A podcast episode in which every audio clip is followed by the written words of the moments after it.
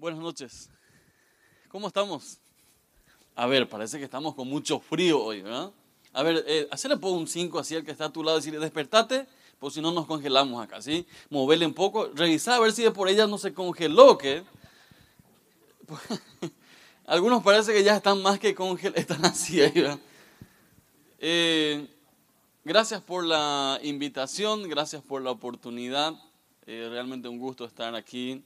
Eh, saludos de parte de, de mi familia.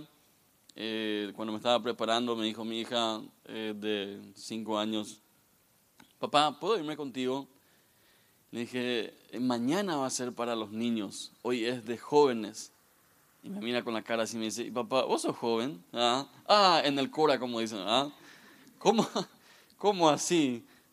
Tipo, ¿eres joven? Rafa, seguramente alguna vez te van a preguntar, así que hay que prepararse para esas preguntas profundas que nos hacen los chicos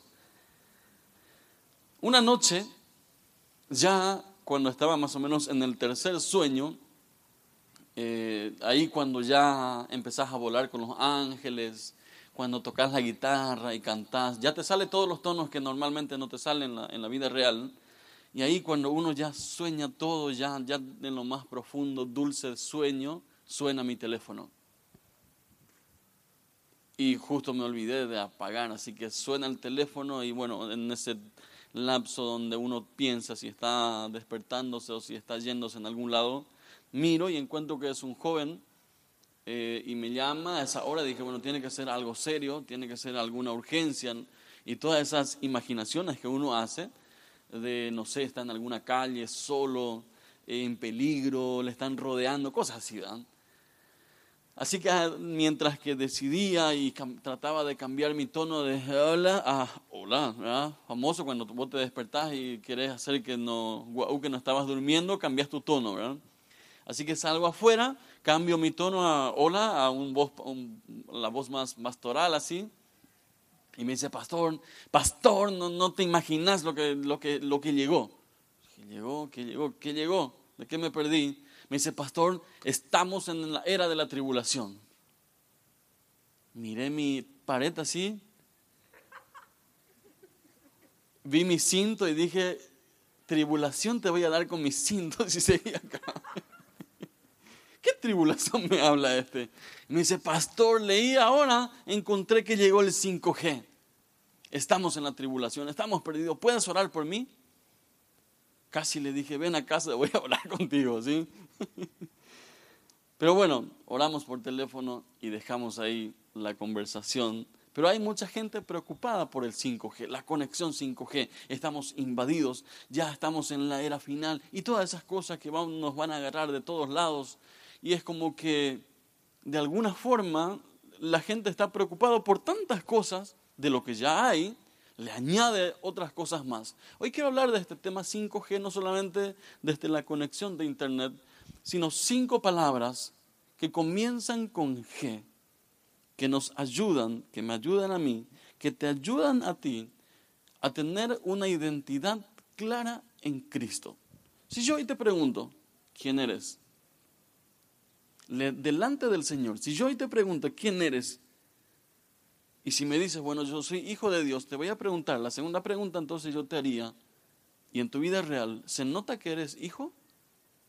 ¿O más bien vives como huérfano? Dicen, pastor, ¿por qué tan duro si estábamos riéndonos hace rato? Así que abre tu Biblia conmigo y vamos a ir a leer algo rápido en Efesios capítulo 2. Si superamos esto, mañana comemos un asado en tu casa. ¿sí? Así que anota ahí en tu hoja, ahí en tu celular, si supero estos 5G, como un asado mañana y, y le invitas al pastor Rafael y y Él nos avisa dónde ir a, recoger el asado después. Efesios capítulo 2, el versículo 8 y el 9. ¿Tenés ahí? ¿Sí? ¿Podés leer? Porque por gracia ustedes han sido salvados por medio de la fe, y esto no procede de ustedes, sino que es don de Dios Dice, porque por gracia sois salvos.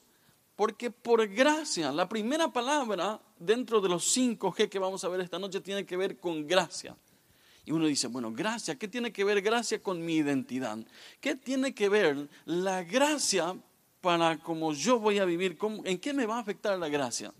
La cuestión es que muchos de nosotros y mucha gente, muchos jóvenes especialmente, nunca se perdonan por cosas que pasaron en su vida. Por eso cuando entran en un noviazgo, por ejemplo, después se acuerdan y dicen, ¿te que vos hiciste tal cosa? Después cuando, cuando van pasando los años, nunca se perdonan porque nunca entendieron la gracia.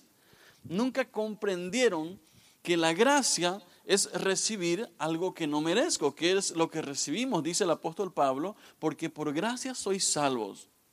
Por eso cuando a veces me preguntan o me dicen, pastor, ¿vos te acordás que tal cosa hicimos hace o pasó esto, y ¿de qué me hablas? Habla con mi mano si quieres. Si me querés acusar del pasado, el Señor se encargó con su gracia de perdonarme, de pulir mi yo para que ya no sea lo que era antes, por gracia. Por eso da gusto cuando alguien te dice gracias, ¿verdad? Cuando le pasas algo, cuando le das algo, cuando recibís algo y te dice gracias. Por eso no da gusto andar con una persona que no tiene gracia. ¿Cómo se le llama a una persona que, eh, que no tiene gracia? Dilo. Desgraciado. Guau que no, de repente miran así, pasa este desgraciado, hola, dice, te da más, más cara doble todavía, ¿verdad? De repente suelta ahí, este no tiene ninguna gracia. Pero el apóstol Pablo dice, porque por gracia sois salvos por medio de la fe en Jesús. Mi identidad está fundamentada no en mi esfuerzo, sino en la obra de Jesús en la cruz. Cuando entiendo lo que Jesús hizo por mí, dejo de esforzarme para agradar a la gente. ¿Cuántas cosas hiciste para agradar a la gente? Especialmente a Dios también. ¿Cuántas cosas te esforzás de balde por caerle bien a Dios? Y Dios dice, ven a mí, mi gracia, en mi gracia yo te espero, yo te acepto. Ven, vamos a trabajar juntos. Ya sea, ¿dónde, dijeron ese rato? Mercado 4. Eh, el otro, ah, así no me pasan factura después. Eh, tablada. Dice, ven con gracia para trabajar, libre de toda acusación. Mi identidad no está en lo que yo pueda hacer, sino en lo que Jesús ya hizo en la cruz. Dios te ama antes de que tú hagas algo, antes de que te esfuerces por caerle bien a Dios. Y vamos a hacer hoy es pura práctica y vamos rápido. ¿sí? Así de a dos. Mirale al que está a tu lado y decirle, Dios te ama. Y ahora para el que todavía no se animó a declarar su amor, añadile, y yo también. ¿eh? Estoy seguro que acá me van a volver a invitar a predicar muy pronto, Pastor Rafael, ¿sí? Dice, ese pastor, tremenda palabra. Dice, ¿por qué? Pues se animó a hablarle ahora. Y yo también. ¿ah? No solamente cuando le dijo, Dios te ama, le dijo en serio así, Dios te ama. Y cambió su cara y yo también. ¿Ah? ¿Ah? A muchos le vi así, así que no me pongas otra cara. La primera entonces tiene que ver con gracia. La segunda es la palabra gloria. La gente persigue la gloria. A la gente le gusta la gloria. Le gusta glorificarse a la gente. Escuchen cuando cuentan, por ejemplo, a los varones. Cuando cuentan cuando se fueron de pesca o cuando jugaron al fútbol. Di, si se fueron de pesca, nunca lo sacaron esos pescaditos, siempre sacaron, pero si vos sacaste uno de medio kilo y dices, qué pelado yo saco de dos, tres kilos. La última vez casi no entró lo en mi camioneta, más o menos así. O sea, la, la, gente le gusta glorificarse, la gente busca la gloria. Por eso muchos trabajan, trabajan, trabajan o se esfuerzan de tal forma a perseguir alguna gloria. Muchos deportistas persiguen la gloria de tal forma que quieren ser los mejores de los mejores de los mejores. No hay problema con ser, buscar la excelencia. Pero muchos buscan la gloria en el lugar equivocado porque de alguna forma llega alguna vez, algún día, y tratan de llenar su ser con esa gloria pasajera y no logran encontrar sentido a su vida.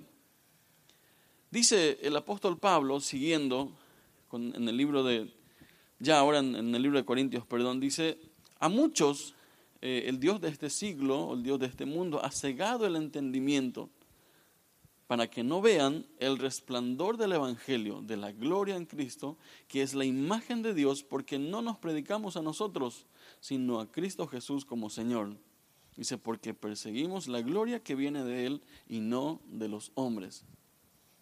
Y después empieza a hablar de la tribulación y dice, Dios nos permite ir de gloria en gloria en lo que hacemos. Y muchos hablan, dicen, bueno, por ahí habla de gloria. Y en realidad la, palabra original para, para, para ese contexto habla de pequeños destellos, o sea, pequeñas luces a pequeñas luces. Ninguno de ustedes no cambia de la noche a la mañana. Muchos de ustedes siguen siendo gruñones, muchos de ustedes siguen teniendo malhumores, muchos de ustedes y muchos de nosotros seguimos teniendo cosas que trabajar. Pero la gloria de Dios en nosotros, dicen, nos lleva de pequeños pasos a pequeños pasos. Ayer eras Argel. Hoy ya no sos Argel, hoy ya sos Argelado nomás ya. No, no. avanzaste, avanzaste algo, dice, pero la gloria de Dios nos lleva de pequeño destello a pequeño destello. ¿Qué te quiero decir esta noche? No te compliques la vida, no quieras cambiar de una noche a la mañana, porque no te va a salir, a nadie le salió.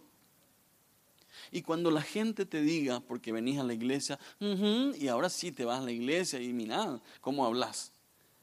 Acordate que Dios está trabajando contigo en un proceso y la gloria de Él se va a ir manifestando, pero de pequeñas luces a pequeñas luces. No de, una, no de un día para otro vas a tener el resplandor de Jesús en tu vida. Pero cada día Dios va a ir puliendo tu carácter para que te parezcas a Él. ¿Quieres, ¿Quieres perseguir la gloria? Persigue la gloria de Dios. Y Él no te va a dejar en paz hasta que vayas pareciéndote a Él. Quieres perseguir la gloria de tal forma que otros digan, ayer, no sé, vi algo en ti, pero me llamó la atención. Como, como dijo una persona en estos días en el mercado, no en el mercado 4, en otro mercado, cuando agarré para comprar algo y estaba bastante argel la cajera. El que estuvo delante mío ya le retó Y dije, Señor, saca, saca, saca, saca todo, toda la carnalidad de mí para no, para no chocar innecesariamente, pues dije, ayúdame a, a, ver algo que, donde pueda ayudarle. Así que cuando estoy enfrente, factura el ticket, a ese tono así, de China, la princesa la guerrera casi. Entonces le digo, eh, factura. Miro así, busco algo de dónde agarrarle, ¿verdad? Porque algo tiene que tener alguna debilidad por ahí, ¿verdad? Entonces dije, Señor, muéstrame algún, lado donde pueda hablarle. Entonces, eh, no se me ocurrió otra cosa más que preguntarle y, ya, está vacunada. Me dice, vacunada, me dice, vacunada, me ande ah, el agua y todas esas cosas que me vacunan, pero vacuna del otro no hay nada. Me salió mal. Entonces la segunda le pregunto, ¿y cómo está tu corazón? Directamente le pregunté, ¿cómo está tu corazón? Ahí dejó su intento de hacer la factura y me dice, y yo esperaba algo así como, gracias por preguntar, me miró así y me dice, ¿y qué le importa a usted?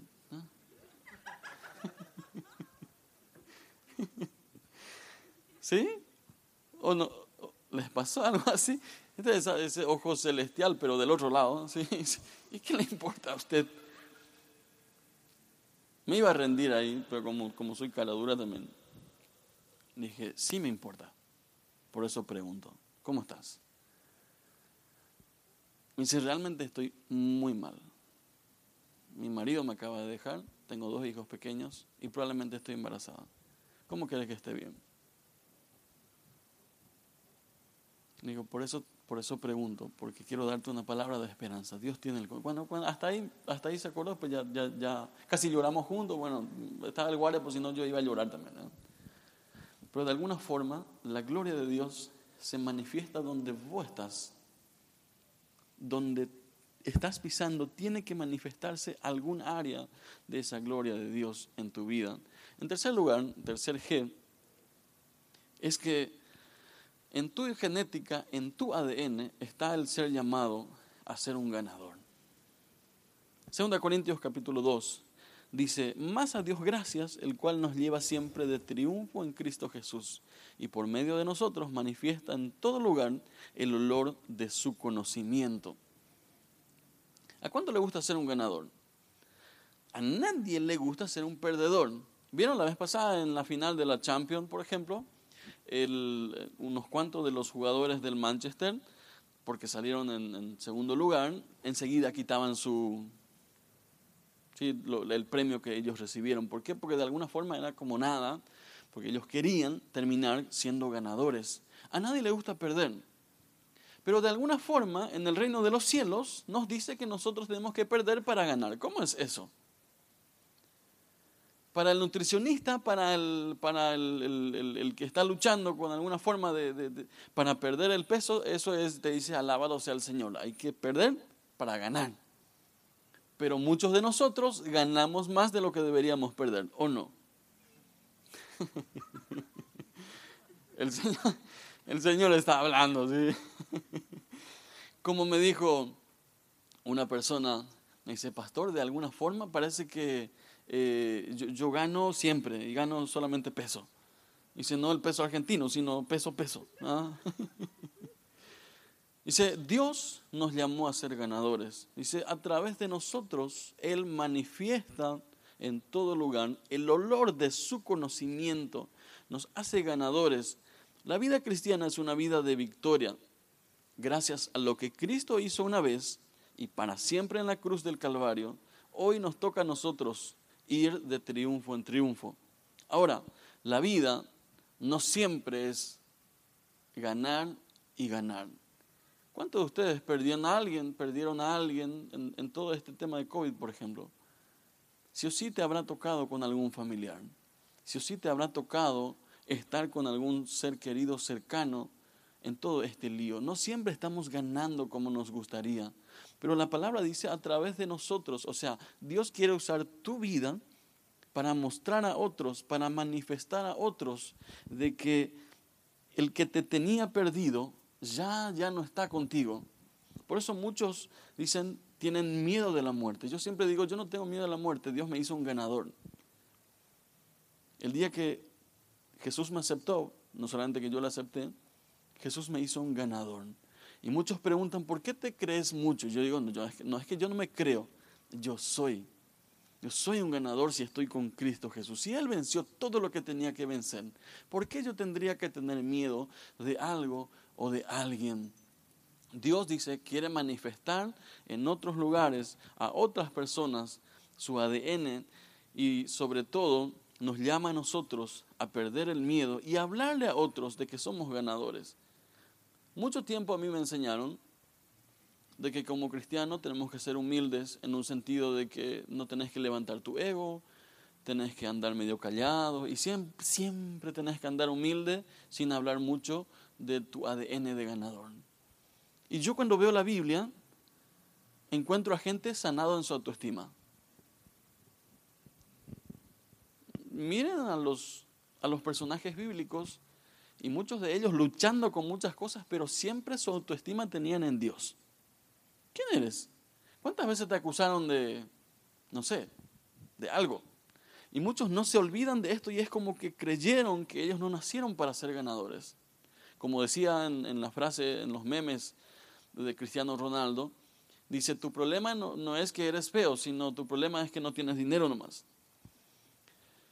mostrando a Cristiano antes de tener plata y después de tener plata.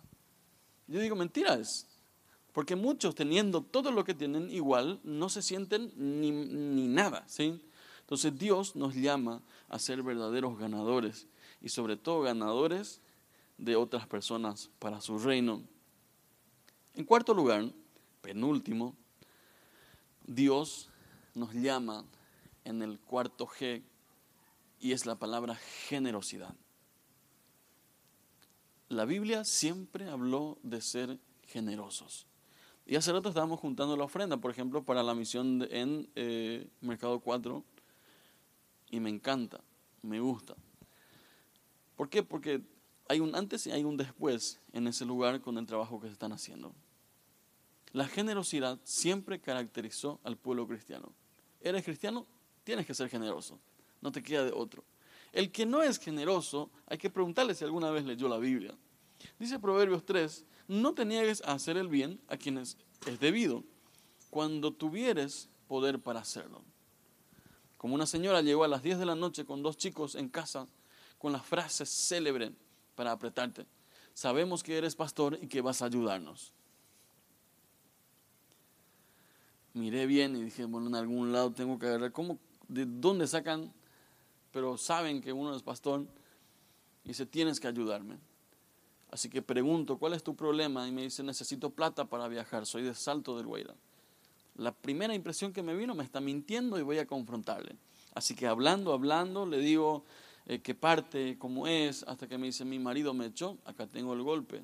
Yo vivía acá en la otra, hacia abajo, y no tengo cómo ir. Acá tengo los dos chicos. ¿Qué puedo hacer? ¿Qué me va a ayudar si no me ayuda el pastor? Ah, ah, Señor, ¿eres tú? Así que le escucho bien y digo, la última prueba que le voy a dar es, mira, plata no te puedo dar, pero te puedo comprar el pasaje en la terminal. Y se, se pone de rodillas y dice, alabado sea el Señor. Y alabado sea el Señor, entonces es cierto. Así que tendré que ir a la terminal a comprar el pasaje. Así que, bueno, eh, dije, en serio, dame tu número de cédula, voy a ir a comprarte en, la terminal. Todavía yo no creyéndole que era en serio. Me da su número y me dice, ahora mismo eh, nos vamos con los chicos a la terminal para poder ir a nuestra casa. Mira, te agradezco muchísimo, pastor. El Señor te va a bendecir. Soy de una iglesia en Salto, pero me desvié del camino, pero hoy vuelvo al camino del Señor. Yo, sin creer todavía, amén, amén, amén, me voy volando junto a mi esposa, ya, acostado. Ellos le digo, ¿sabes qué? Vamos a tener que ir a la terminal porque me comprometí a comprar un pasaje. Vamos a levantarse y nos vamos a la terminal. Compramos el pasaje, cuando veníamos saliendo, llega la señora y dice, alabado sea el Señor, el siervo del Señor que nos compró el pasaje y que nos bendice así. Ahí recién es como que cayó la ficha. Ahí recién es como que no seas tacaño cuando yo te mando a la gente. Sé generoso con aquellos que necesitan de ti. Y wow, dije, esto era en serio a veces. Bueno, otros me salieron mal, porque hay otros que inventan que son Hércules casi de, necesitado, pero hay otros momentos en donde Dios te llama a ser generoso. Dice, nada de lo que traemos llevamos de este lugar. Administramos bien, sí, pero la palabra clave en, toda la era cristiana siempre se caracterizó que somos generosos. Y último, y esto no es muy menonita que digamos, es que Dios nos llama a ser guerreros. Guerreros en el, y menos estará allá en su lugar luchando contra esto. Pero es que Dios nos llama a ser guerreros. Imagínense ustedes que se metan con tu familia, que se metan en tus finanzas, que se metan en tus relaciones y tú no haces nada. Muchos tienen grandes problemas y nunca cuentan a otros, nunca piden ayuda porque dicen, no, tenemos que mantener nosotros la imagen de que estamos todo bien. O, nos enseñaron a ser pasivos, no a ser pacifistas. Yo soy un, hombre llamado a predicar el pacifismo, no a ser pasivos. Por eso cuando hay que denunciar algo, lo decimos. Por eso cuando hay que reclamar algo, lo, lo decimos. Por eso cuando hay que cambiar algo, lo decimos no siempre gusta, pero de alguna forma Dios nos llama a ser guerreros. El libro de Jeremías dice, el Señor está conmigo como un campeón temible. Por tanto, mis perseguidores tropezarán y no prevalecerán. Quedarán muy avergonzados, pues no han triunfado. Afrenta perpetua que nunca será olvidada. Dice, pero el Señor está conmigo. En la versión Reina Valera dice, el Señor está conmigo como un poderoso gigante. Y si Él está conmigo, ¿de qué voy a tener miedo? ¿Cuál es tu miedo últimamente que no te animas a hacer lo que el Señor te llamó a hacer? ¿Cuál es tu miedo? Dice, el Señor nos llamó a ser guerreros del reino. El Señor nos llamó a ser violentos del reino, a hacer eh, cambios en nuestra vida, cambios en nuestro entorno, de tal forma que no seamos pasivos. Dios te llamó a cambiar tu entorno. Cuando tenía 19 eh, años, en una noche así, el predicador preguntó, eh, hoy el Señor va a llamar a guerreros para enviar a su obra. Yo estaba luchando con mi llamado pastoral todavía porque quería abrir una empresa y estaba en pos de la empresa, ya estaba todo, entonces esa noche preguntó el predicador, Dios está llamando a, pastores, Dios está llamando a misioneros, Dios está llamando a gente para enviar, para usar. Y es como que alguien tocó mi corazón y me dijo, ese eres tú, ese eres tú. Y yo me resistí dije, no, yo voy a crear una empresa y a través de mi empresa voy a ayudarle a otros. No fui yo. De repente, entonces vuelve a llamar y a decir, eh, Dios te llama. Y dije, bueno, ahí, Señor, hace conmigo lo que vos querés. Pasé, cerré mi ojo así, era un pasillo así. Cerré mi ojo para no ver la cara de la gente que me, que me miraba así. Pasé y vine enfrente. Y en ese lugar, entonces cerrado todavía, entonces de repente el Espíritu de Dios me habla en mi corazón y me dice, quiero que abras tus ojos para que veas lo que yo voy a hacer. Yo todavía con un poco de vergüenza, pues dije, ¿será que soy el único que pasé? De repente abro mis ojos y estábamos una multitud de jóvenes, un grupo grande de jóvenes enfrente. Ninguno de los adultos que estaban pasaron, ninguno de los adultos, pero sí una multitud de gente joven estábamos enfrente y Dios me dijo esa noche, nunca creas que eres el único en guerra en este lugar, porque yo llamo a otros de tu generación para usarlos y nunca estarás solo. Uno de los secretos de la conexión 5G es que si ustedes leen la conexión hasta el 4G necesitaban antenas a una distancia mucho más larga, por ejemplo estaban a kilómetros pero para la conexión 5G, para tener la velocidad y la potencia que tienen, necesitan que los antenas estén mucho más cercanos unos de otros. Dios quiere usar tu vida, pero no va a usarte solo. Necesitas de otras personas a tu lado para tener la potencia que Él quiere darte. ¿Quieres ser un ganador? ¿Quieres tener la gloria de Dios? ¿Quieres ser un guerrero? ¿Quieres tener un corazón generoso, quieres vivir en la gracia de Dios, vas a necesitar de otros. No te apartes, no te apartes de tu llamado y de otros que te rodean. Cuando estamos conectados en esa conexión 5G o 6 o lo que sea, Dios nos da esa potencia de poder caminar unos con otros y de brillar y de ganar y de guerrear y de pelear las batallas más grandes de lo que tú te imaginas. Quiero orar contigo, Padre, en el nombre de Jesús. Señor, tú nos llamas a disfrutar de tu gracia, a vivir en tu gloria, a ser guerreros, a ser ganadores. Tú nos llamas, Señor, a poder marcar la diferencia en nuestra generación. Pero no lo vamos a poder hacer solos. Necesitamos de ti. Necesitamos de tu presencia. Señor, en esta noche bendigo este grupo de jóvenes. Señor, que tú les quites el miedo de sus corazones. Te pido, Señor, que tú saques toda duda de sus corazones. Y sobre todo toda preocupación por cómo va a ser el futuro. Porque el futuro, Señor, tú ya lo tienes preparado para nosotros. Y si estamos de tu mano, estamos bien y estamos seguros. En el nombre de Jesús.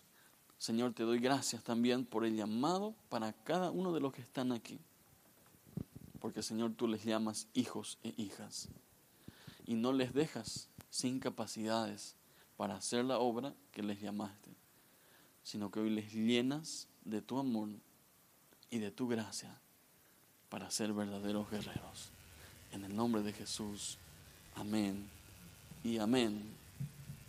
Amén. Y amén lanzo este desafío a este grupo. En estas últimas semanas eh, hemos tenido muchas invitaciones y muchas conversaciones con gente que alguna vez se metieron eh, sin saber, sin reconocer, eh, en, alguna, en algún juego de, brujería y todas esas cosas. Yo te animo a lo siguiente, si en, en, algún momento dado estuviste en ese mundo, no te quedes con las ganas, contale a alguien. Y le voy a comprometer acá al pastor Rafael y a quien más, al grupo, a ella. Eh, tenés que contar a alguien, tenés que hablar con alguien porque el, el enemigo no te va a dejar en paz hasta que cambies tu ADN. Y muchos simplemente entraron en algún juego y nunca más salieron y, no entienden por qué les pasa lo que les está pasando. Si, alguna vez estuviste en y esto no es para hacer algo público, no es para hacer acá cosas así, sino si en, algún momento dado estuviste en esto, igual podés escribirle a ellos y, vamos a hablarlo, trabajarlo y sacar todo lo que tenga que sacar y, todo y, pulir el carácter si hace falta, pero no te quedes con las ganas. Tomo el compromiso acá enfrente de ellos de que si escribís, no te van a decir que no, pero que no sea a las 12 de la noche.